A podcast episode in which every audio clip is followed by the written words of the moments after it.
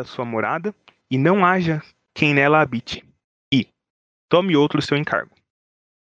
É necessário, pois, que dos homens que nos acompanharam de todo o tempo, que, de todo o tempo que Jesus, que o Senhor Jesus andou entre nós, começando no batismo de João até o dia em que dentre nós foi levado às alturas, um destes se torne testemunha conosco da sua ressurreição.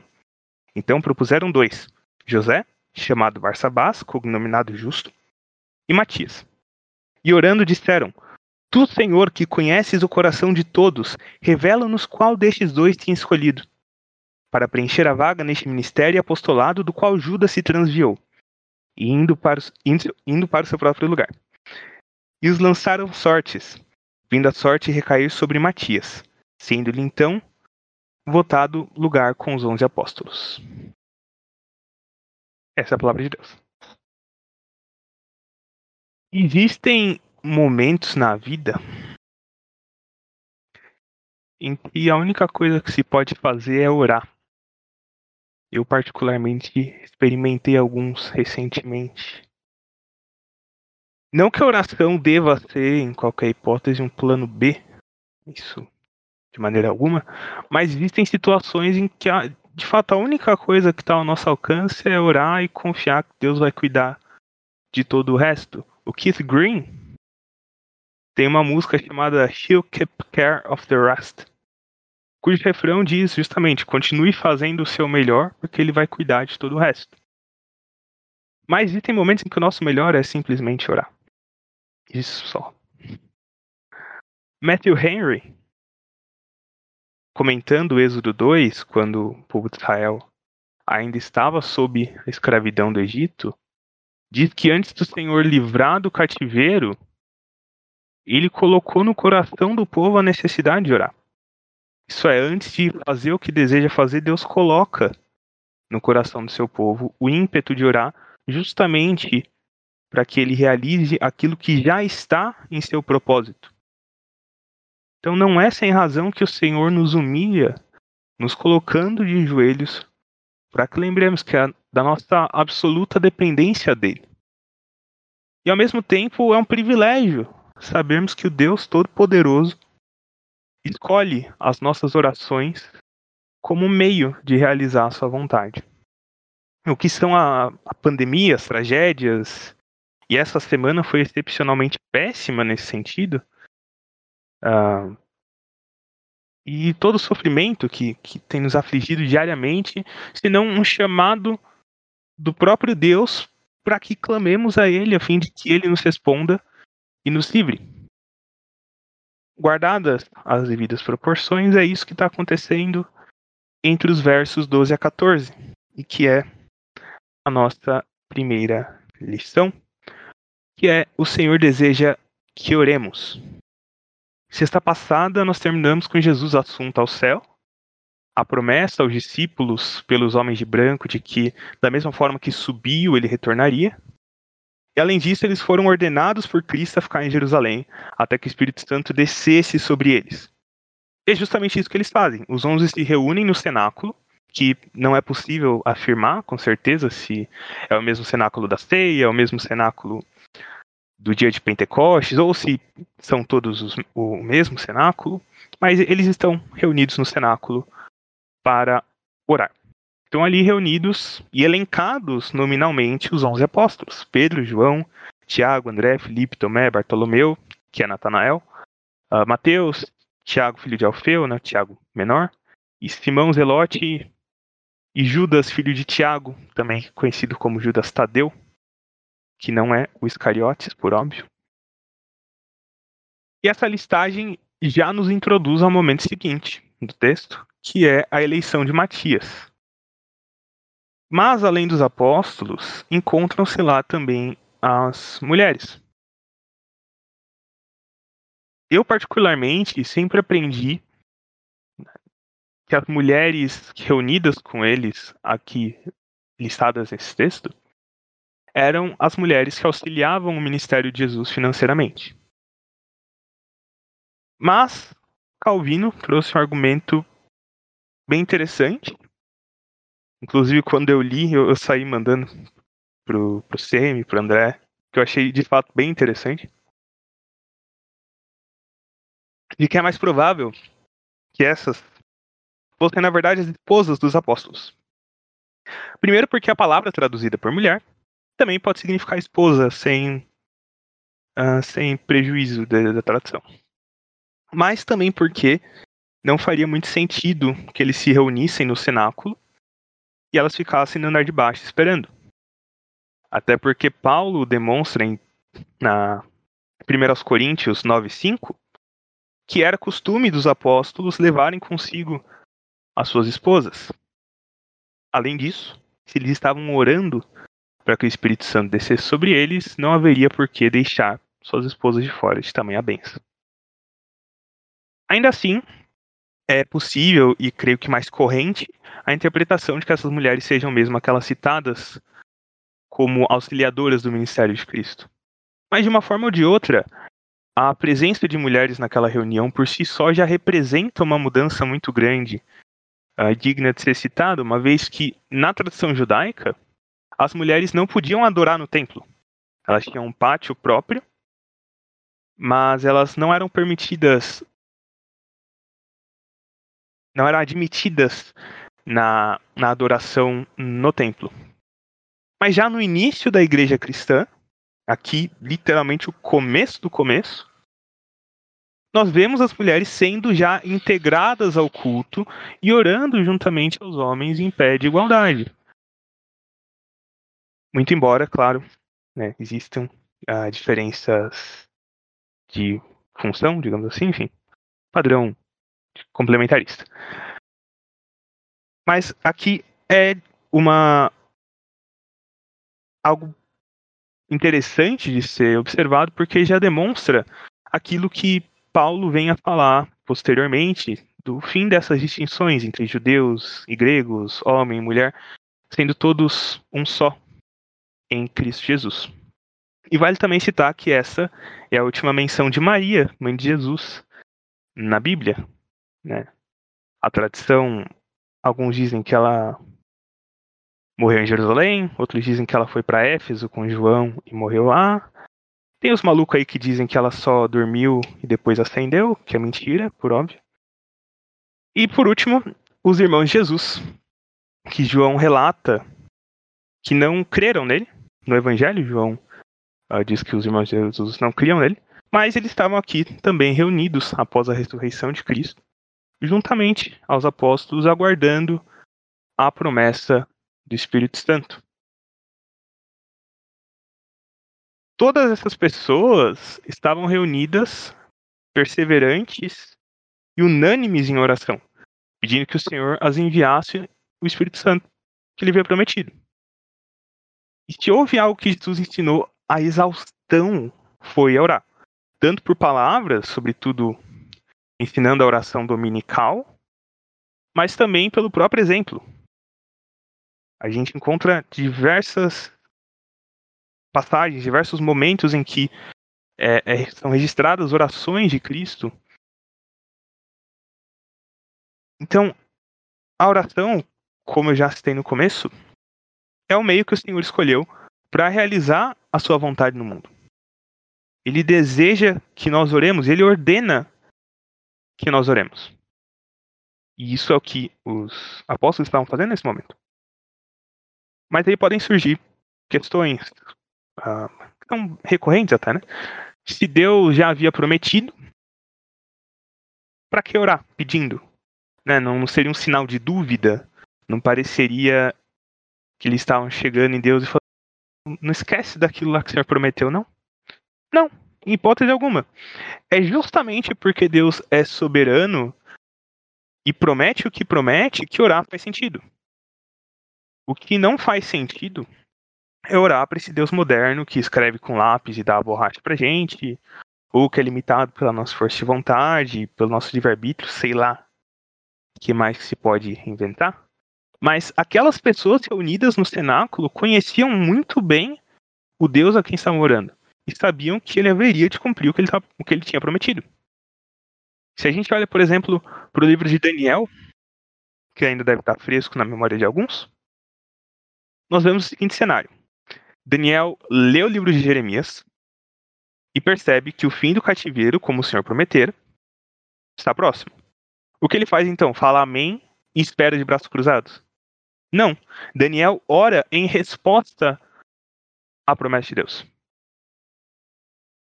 Ele, inclusive, era um grande conhecedor do Antigo Testamento, que na época era o testamento que tinha, e não era sem razão que ele fazia suas orações virado para Jerusalém. E ele se lembra nessas orações da oração de Salomão, que está registrada em 1 Reis 8, dos versos 46 a 50, se puderem colocar aí. Que é a seguinte: Quando pecarem contra ti, pois não há homem que não peque, e tu te indignares contra eles e os entregares às mãos do inimigo, a fim de que os leve cativos à terra inimiga, longe ou perto esteja, e na terra aonde forem levados cativos, caírem em si e se converterem, e na terra do seu cativeiro te suplicarem, dizendo: Pecamos e perversamente procedemos, e cometemos iniquidade. 46 a 50 e se converterem a ti de todo o seu coração e de toda a sua alma, na terra de seus inimigos que os levaram cativos, e orarem a ti voltados para a sua terra, que deste a seus pais, para esta cidade que escolheste e para a casa que edifiquei a teu nome, ouve tu nos céus, lugar da tua habitação, a sua prece e a sua súplica, e faze-lhes justiça. Perdoa o teu povo que houver pecado contra ti, todas as suas transgressões que houverem cometido contra ti. E move tu a compaixão os que os levaram cativos para que se lhe compadeçam deles. Nós servimos a um Deus soberano, a quem o céu e o céu dos céus não podem conter. Este mesmo Deus nos faz promessas preciosas em Sua palavra e deseja usar as nossas próprias orações como o meio de cumpri-las em favor do seu povo. E era nesse espírito que a igreja orava no cenáculo, pedindo ao Senhor que enviasse o Espírito Santo. E é nesse espírito que nós devemos orar ainda hoje, para que se cumpram as promessas do Senhor. Por exemplo, quando nós oramos a oração do Senhor e a petição vem ao teu reino. Este é um pedido para que se cumpra uma promessa feita pelo Senhor. A nossa oração, ela deve ser justamente responsiva às promessas que o Senhor fez na palavra. Tudo o que Deus prometeu, isso foi Calvino que disse, deve ser algo de nossas petições, nem mais nem menos. A oração é uma pá que nós usamos para escavar as promessas de Deus na palavra. Existe uma história, na verdade, acerca de um fazendeiro que comprou um lote para plantar algumas coisas, mas ele começou a ver que tudo que nascia nascia estragado, nascia meio esquisito, como se tivesse sido plantado em Chernobyl. Vendo que não ia prestar para o que ele comprou, ele vendeu essa terra para um outro homem que ia colocar gado para pastar ali, já que não tinha como plantar. Esse homem que comprou iria colocar gado para pastar. Mas o tempo passou. Esse homem descobriu que os gados estavam ficando doentes por pastarem ali. E chegou um dia que ele resolveu pegar uma pá e cavar para ver o que, que, tinha naquele solo. Afinal, não dá para plantar. Não dá para o gado pastar. Tá alguma coisa errada. Ele descobriu que nada crescia ali e os gados não conseguiam pastar naquele lugar porque o solo estava encharcado de petróleo. Triste notícia. E a nossa vida de oração muitas vezes é assim. Nós queremos resolver os problemas trocando planta por gado, quando na verdade o que a gente deve fazer é pegar a pá da oração e escavar os tesouros da palavra de Deus. Buscar nas promessas do Senhor o motivo da nossa oração, que é justamente o que os apóstolos estão fazendo aqui. Cristo é assunto ao céu prometendo-lhes o Espírito Santo, que já era prometido há muito tempo. A gente viu no último estudo os textos de Isaías, de Ezequiel, em que. Sim, petróleo é bom. Eu, eu tava sendo irônico quando eu falei triste notícia. É, a gente viu os textos de Isaías, de Ezequiel, que falam sobre o derramar da água pura. Enfim, e Cristo, tendo o assunto aos céus, fala: fique em Jerusalém, vai orar, porque em pouco tempo vocês vão receber a promessa do Espírito Santo. E é isso que eles fazem. Eles se juntam em oração, aguardando que o Senhor cumpra a promessa que ele fez, pedindo que o Senhor cumpra a promessa que ele fez. E é esse mesmo espírito de orar o que está na palavra, o que o Senhor prometeu, tudo que está na palavra de Deus e foi prometido a nós, nós podemos e devemos, na verdade, orar para que o Senhor cumpra. A gente deve orar, venha o teu reino. A gente deve orar uh, pela conversão do, dos eleitos que ainda não foram chamados. Existem muitos motivos de oração. E a gente ora dois minutos sofrendo porque a gente não, não sabe o que pedir. Tiago diz: vocês não recebem porque vocês não pedem. E quando pedem, pedem mal. Por quê? Porque não pedem o que está na palavra de Deus.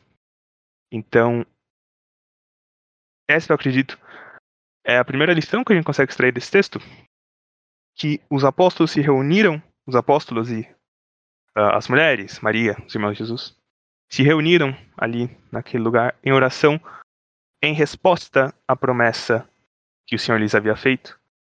E este é o mesmo espírito que ainda deve permear a igreja. Algum questionamento, comentário antes da gente partir para a sequência?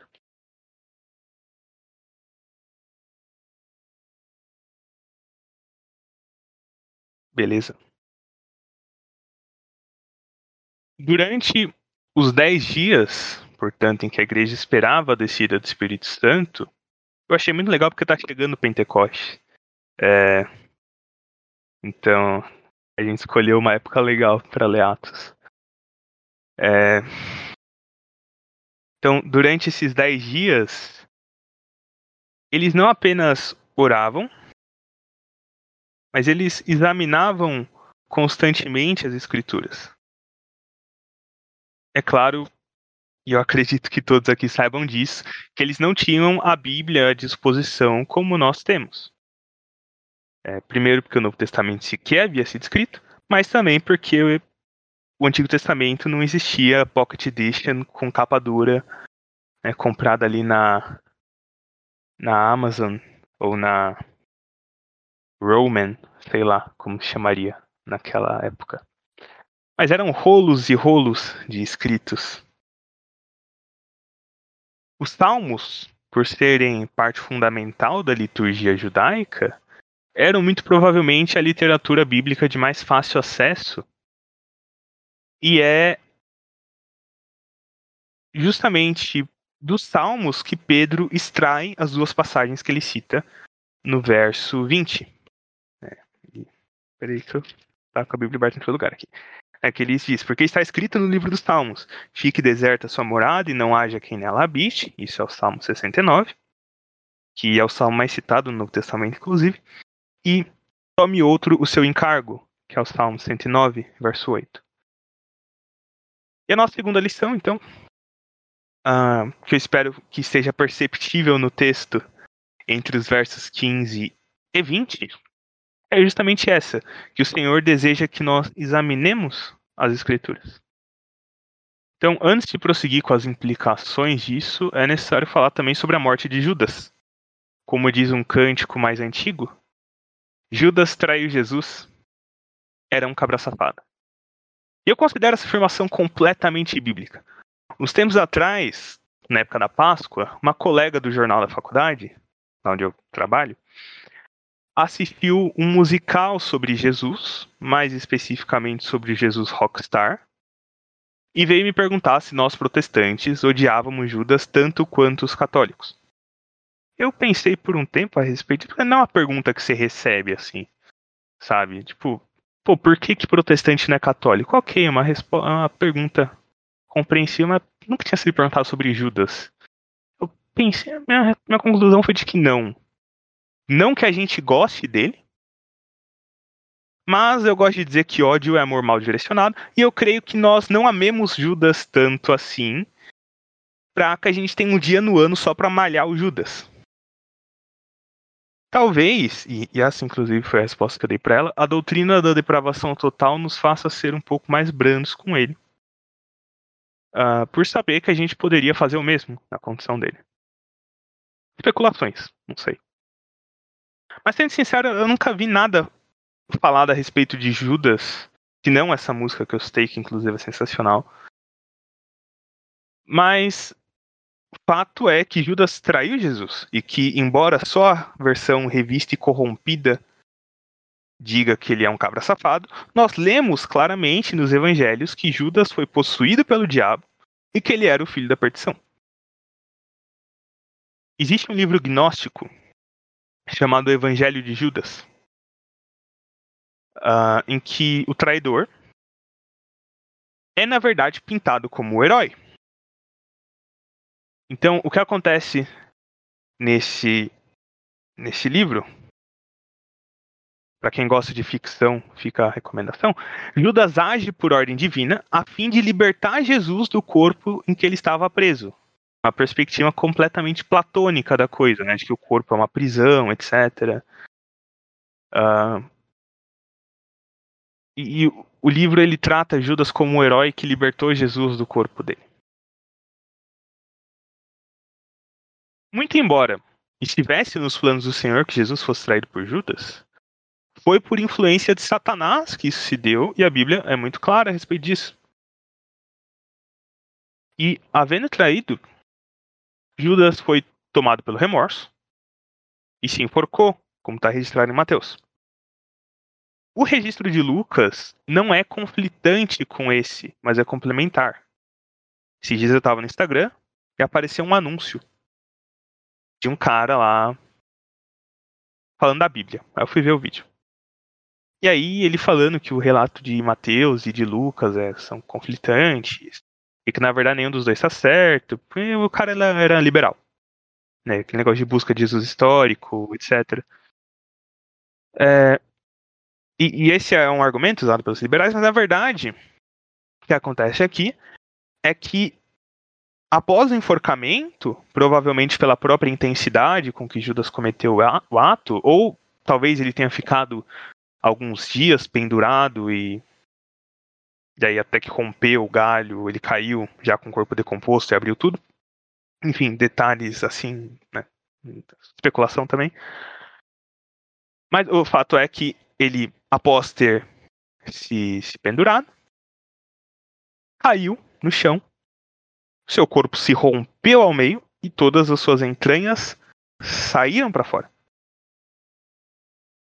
Bastante gráfico. Além disso, é possível notar que o destino de Judas, e isso eu agradeço o Semi por me fazer notar, foi justamente aquilo prometido pelo Senhor para os que violassem a aliança como por exemplo em Deuteronômio 28, 26, que diz: O teu cadáver servirá de pasto a todas as aves dos céus e aos animais da terra, ninguém haverá que os espante. Ou em 1 Reis 21, 24, que diz: Quem morrer de Acabe na cidade, os cães o comerão, e quem morrer no campo, as aves dos céus comerão. Em 2 Reis 9, 10, que diz que os cães devorarão Jezabel nos campos de Jezreel, não haverá quem a enterre. Sem falar no fato de que ele morreu pendurado em um madeiro. O que nós sabemos também é, traz consigo maldição para aquele que, que é pendurado no madeiro.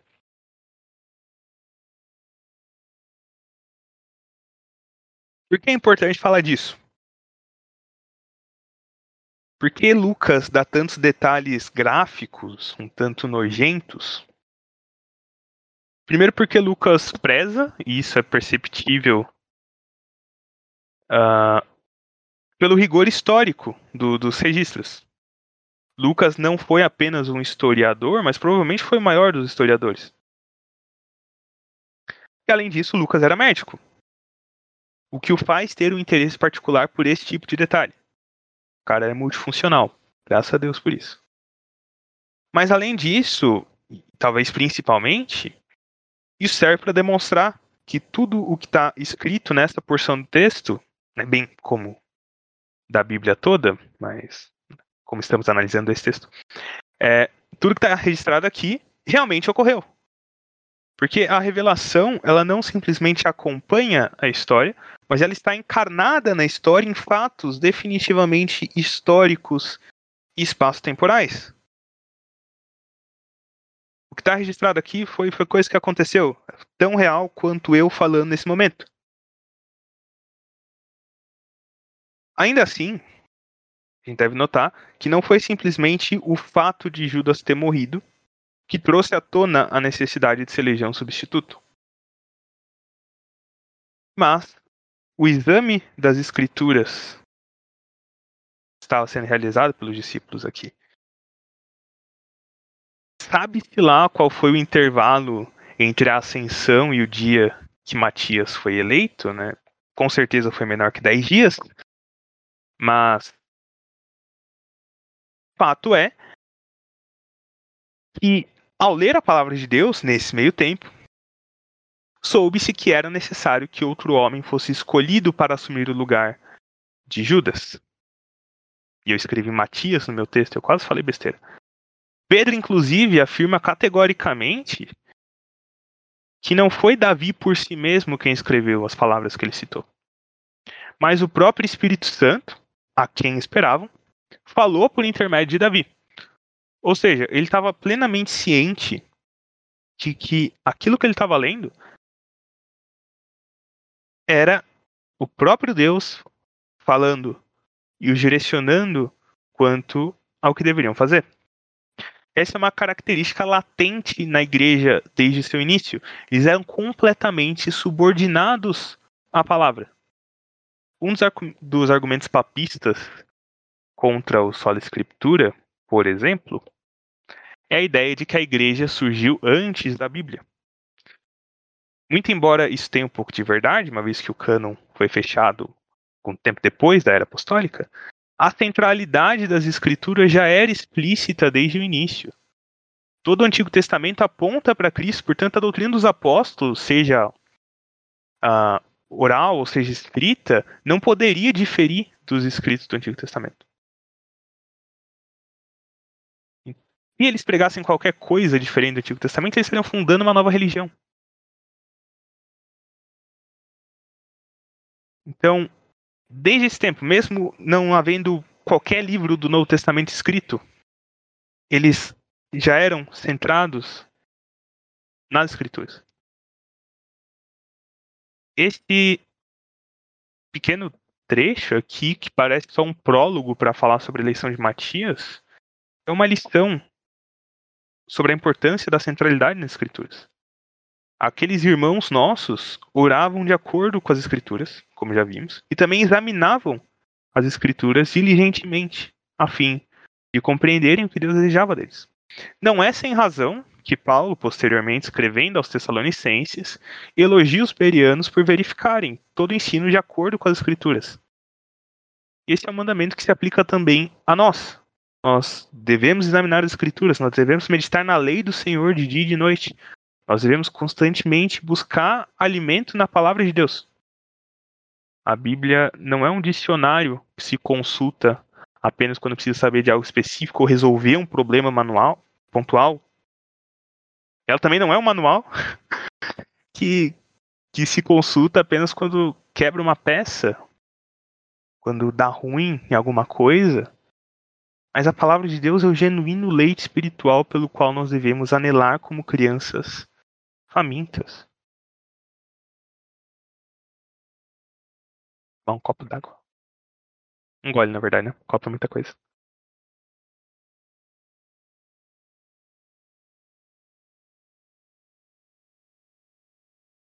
A partir do verso 21, portanto.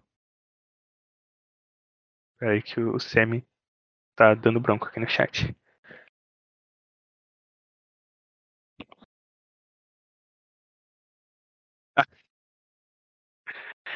A partir do verso 21, nós temos a escolha, portanto, de um substituto para Judas. Na sexta passada, nós vimos o porquê de serem doze apóstolos. A saber, porque eles eram o antítipo dos qua do qual os patriarcas eram o tipo. Isso é, os doze patriarcas eram uma sombra, uma figura que apontava que vieram a ter a sua completude nos doze apóstolos. João, em sua revelação, no Apocalipse, diz que ele vê doze portas com o nome dos doze apóstolos. E esses doze apóstolos também se assentariam em tronos para julgarem, juntamente a Cristo. Tudo isso significando justamente que a restauração de Israel está sendo cumprida neles. Essa restauração de Israel, que já era prometida desde os profetas, a gente leu alguns textos sobre isso na sexta passada, estava se cumprindo neles. Mas ali eles estavam em 11. Faltavam um. E era necessário, portanto, preencher essa lacuna deixada pela morte de Judas. Mas como? Esse é o último ponto de hoje, que é confiando na soberania de Deus. O Senhor deseja que confiemos em Sua soberania. Acredito que não seja muito necessário gastar bastante tempo falando sobre isso com vocês, mas desde já é bom que fique claro que não há mais apóstolos. Como diria o reverendo Augustus, apóstolo bom é apóstolo morto. E não importa se ele usa chapéu de cowboy, coroa do rei Momo, ou se resolveu nomear a própria mãe de matriarca apostólica do útero profético, e eu não inventei esse termo, ele realmente. Enfim. Vivemos em um mundo muito triste. Essa pessoa não é, no sentido bíblico do termo, em qualquer sentido de, de gente que pensa, um apóstolo. Esse tal de movimento apostólico que existe hoje, sobretudo na América Latina, não passa de anátema. É marketing multinível gospel, é assim que eu chamo. Esquema de pirâmide, estelionato. É qualquer coisa menos apostolado, muito menos evangelho. Eu digo isso sem medo de errar.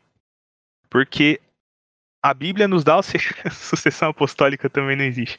É verdade? Cara, hoje eu percebi que a gente tá batendo demais em papista. Tô gostando. É, mas eu, eu, digo essas coisas de falar que esses apóstolos aí são só estelionatários, porque a Bíblia me garante isso. Porque ela dá os requisitos mínimos para ser um apóstolo. Que são, como está escrito a partir do verso 21. Uh, eu vou ler o verso 21, mais fácil. É necessário, pois, que dos homens que nos acompanharam todo o tempo que o, que o Senhor Jesus andou entre nós, começando no batismo de João até o dia em que dentre nós foi levado às alturas, um destes se torne testemunha conosco da sua, da sua ressurreição. Então, a não ser que um desses caras aí tem programa de TV me mostre, primeiro, que é homem, porque o que tem de apóstolo aí também não está escrito, eu mesmo conheço algumas que se chamam assim. E segundo, acompanhou todo o tempo que o Senhor Jesus andou entre os homens, desde o batismo de João até a ascensão, a não ser que ele me essas coisas, eu tenho todo o direito de dizer que ele é um belo do mentiroso. Ditas essas coisas, passado aqui, momento de ira santa contra os apóstolos modernos, é interessante notar também que o texto, o que o texto diz um pouco antes, no verso 15, que o número de pessoas que estavam reunidas nesse momento em que Pedro se levanta era de cerca de 120 pessoas. E isso não é sem razão. na tradição judaica, nesse período, 120 era o número mínimo necessário para que uma comunidade pudesse se estabelecer oficialmente, tendo seu próprio conselho. Uma vez cada juiz deveria julgar ou representar pelo menos 10 membros dessa comunidade. Sendo assim, o que Lucas quer demonstrar aqui é justamente que a igreja já era uma comunidade por direito próprio também. É, achei bastante interessante essa informação. Mas, no fim das contas, como que se deu a escolha desse novo apóstolo? Dentre os 120 que estavam ali, dois foram escolhidos por corresponderem aos requisitos listados. Valdomiro e Agenor, não. José, também chamado Barsabás, ou ainda justo, e Matias, que não tinha apelido. Havendo escolhido esses dois, eles oraram ao Senhor e pediram que ele os revelasse a quem escolher para tomar o encargo de Judas. Então, as sortes são lançadas e elas caem sobre Matias. Isso pode parecer um pouco estranho para nós, uma vez que é corrente a rejeição de jogos de azar, de aposta, de coisa assim, de criptomoeda também. E, e além disso, a gente é ensinado corretamente que nós não devemos buscar a vontade de Deus através de sinais extraordinários e coisas assim. Do tipo, Senhor, se for da tua vontade que eu case com aquela moça, faz aparecer um sim enorme em algum lugar. Não, a gente não deve fazer isso. O que nós temos que lembrar, entretanto, é que isso aconteceu antes da descida do Espírito Santo e que era comum aos judeus a ideia de lançar sortes para conhecer a vontade de Deus. Nós vemos isso com Urim e Tumim, que foram literalmente Cainão. Exato. Mas nós vemos esse lançar sortes com Urim e Tumim, né, lá em Êxodo. Em Jonas, quando o Senhor usa das sortes que foram lançadas para fazer com que o profeta fosse jogado ao mar. E aqui não é diferente. Mas eles não jogaram também as sortes aleatoriamente, como quem joga banco imobiliário mas sabendo que o Senhor conhecia o coração de cada um daqueles homens e que daria a resposta certa para a oração deles. E essa é uma clara demonstração do que está registrado em Provérbios 16, 33. A sorte se lança no regaço, mas do Senhor procede toda a disposição dela. Ou seja, o Senhor é soberano até mesmo sobre os dados que nós lançamos sobre o cara ou coroa que a gente tira ou qualquer outra coisa assim.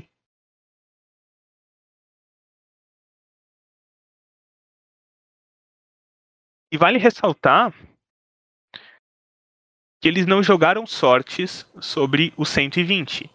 Né? Lembrando, tinham pelo menos 120 pessoas ali, mas as sortes não foram jogadas para todos os 120 que estavam ali mas sobre os dois que foram escolhidos após serem observados os requisitos apresentados aqui no texto. E isso é de fundamental importância. Porque muitas vezes nós tomamos a soberania de Deus como uma desculpa para nos mantermos inertes e esperarmos ele fazer alguma coisa. Afinal, ele é soberano. A questão, porém, é que para basicamente todos os nossos problemas existem princípios bíblicos que devem guiar a nossa decisão.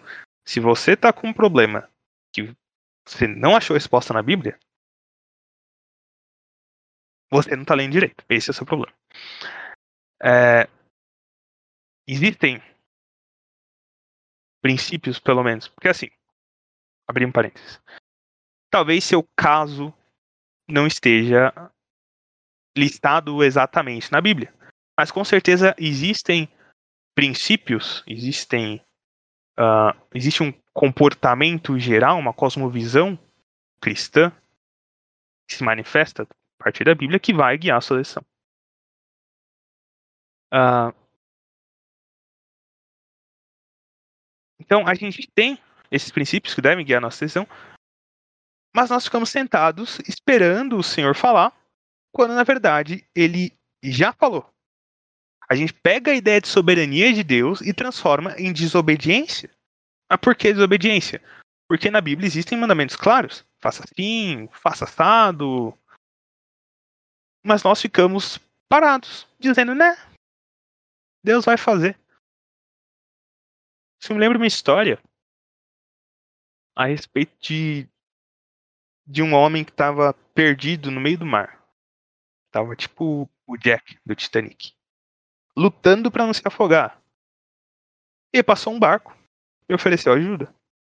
Ele tava orando, né? Deus me ajuda, me, me livra daqui. Aí passou um barco, ofereceu ajuda.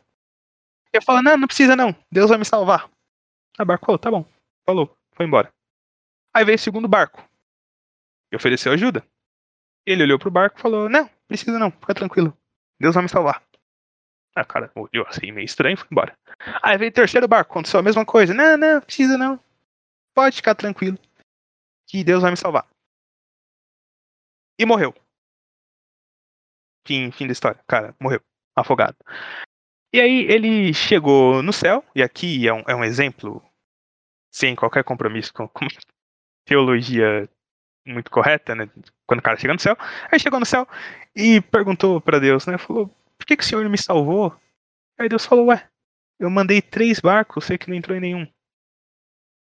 E, a gente, às vezes, fica assim. A gente fica querendo negócio, sei lá, que vem um anjo vestido de salva-vidas para tirar o cara do mar, quando na verdade tem um barco na sua frente. Um exemplo que eu creio que seja bem próximo de nós é, é o casamento, né? É, é o fato de buscar um relacionamento, por exemplo. A gente quer casar. E não tem problema nenhum nisso. Desde que seja com uma pessoa do sexo oposto e crente. Se não for, tem problema. Mas aí você conhece uma pessoa, acha bonitinho, se apaixona e fica orando lá. Deus, me dá um sinal se a pessoa é da sua vontade ou não. E a pessoa tá lá totalmente desengajada com a igreja local, mas isso não é um sinal para você. Aí você fica orando. Senhor, me manda um sinal, por favor. E seus irmãos em Cristo te alertam que não é uma boa. Mas isso não é um sinal. É só a gente enchendo saco. Você ora de novo. Pai, em nome de Jesus, me dá um sinal. Você quer mandar em Deus já, né? E aí você descobre que a pessoa é crente só no nome mesmo. Mas não é o sinal. Pelo menos é crente no nome, depois converte ela, faz discipular, né? Aí depois você quebra a cara e fica igual o cara que se afogou querendo colocar a culpa em Deus. A palavra de Deus está repleta de mandamentos e princípios que guiam as nossas escolhas. Estes são os sinais. Não vai ser um coral de anjo descendo do céu que vai te dizer que decisão você deve tomar. Mas a palavra de Deus. Mesmo assim, né, olhando por outro lado, pode ser que você tenha um desejo legítimo, lícito, que esteja de acordo com as escrituras, mas esse não seja o desejo. Nossa, foi meio cacofônico. Mas esse não seja o desejo de Deus para você. E aí entra a confiança na soberania do Senhor. Os apóstolos não sabiam se o substituto de Judas seria José ou Matias. Eles seguiram uh, todos o, os requisitos apresentados ali, ele acompanhou o ministério de Cristo, desde o batismo até a ascensão, testemunha da ressurreição, etc. Mas e aí? Tem dois. O que, a gente faz? Logicamente, não era da vontade do Senhor que um deles fosse apóstolo. Porque eram dois, tinha vaga para um. Essa é a lógica. Da mesma maneira, a gente pode olhar para Paulo quando escreve aos Romanos. Ele diz logo no primeiro capítulo que ele tinha uma vontade muito grande de visitar a igreja de Roma para repartir dons com eles, o que é um desejo completamente legítimo.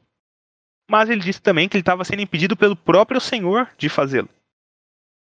Isso significa que Paulo estava pecando em querer estar com seus irmãos romanos? Não. Significa apenas que o Senhor, em sua sábia, santa e poderosa soberania, não quis que ele fosse.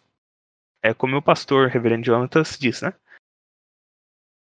Sabe qual é o maior sinal de que Deus não quer que algo aconteça? É que não vai acontecer. Simples. Então, mais uma vez, o que a gente consegue enxergar nesta porção é justamente a confiança na soberania do Senhor, sabendo que mesmo sobre as sortes lançadas, ele é soberano. Sabendo que ele, ele nos dá meios de investigar se as decisões que estamos tomando estão corretas, estão de acordo com seus preceitos. Mas ainda assim, ele é soberano também sobre essas decisões, né? O homem faz planos, mas a palavra certa dos lábios vem do Senhor. Eles tomaram todas as precauções, dos 120, pegaram dois lá e jogaram sorte sabendo que o Senhor era soberano também sobre o resultado de seja lá qual foi o método que eles usaram para decidir quem seria o novo apóstolo. Eu confesso que nas primeiras leituras que eu fiz do texto, eu achei que não teria tanta riqueza quanto, por exemplo, o texto da semana passada. Né? O texto da semana passada eu olhei a primeira vez e falei, meu Deus, tanta coisa. Sei por onde começa. Aí nesse eu fiquei tipo, tá, beleza, elegeram Matias, e aí? Mas, ao meu ver, eu realmente espero que vocês tenham conseguido ver isso no texto também. Porque se não está no texto, considera qualquer coisa que eu falei. Uh, o que nós temos diante de nós nessa perícope é uma verdadeira aula de vida cristã. Nós devemos orar segundo as Escrituras. Nós devemos, até para poder fazer isso, estar em constante exame das Escrituras, não tirar a palavra de Deus da frente dos nossos olhos. E nós devemos confiar de todo o coração na soberania do Senhor. Muitas vezes não é fácil. Nosso coração pecaminoso quer ter o controle de tudo, quer que tudo esteja do nosso jeito. Mas graças a Deus pela ação do Espírito Santo, que nos santifica diariamente que nos torna mais parecidos com seu Filho. Então que o Senhor nos ajude a obedecê-lo de todo o coração. Amém.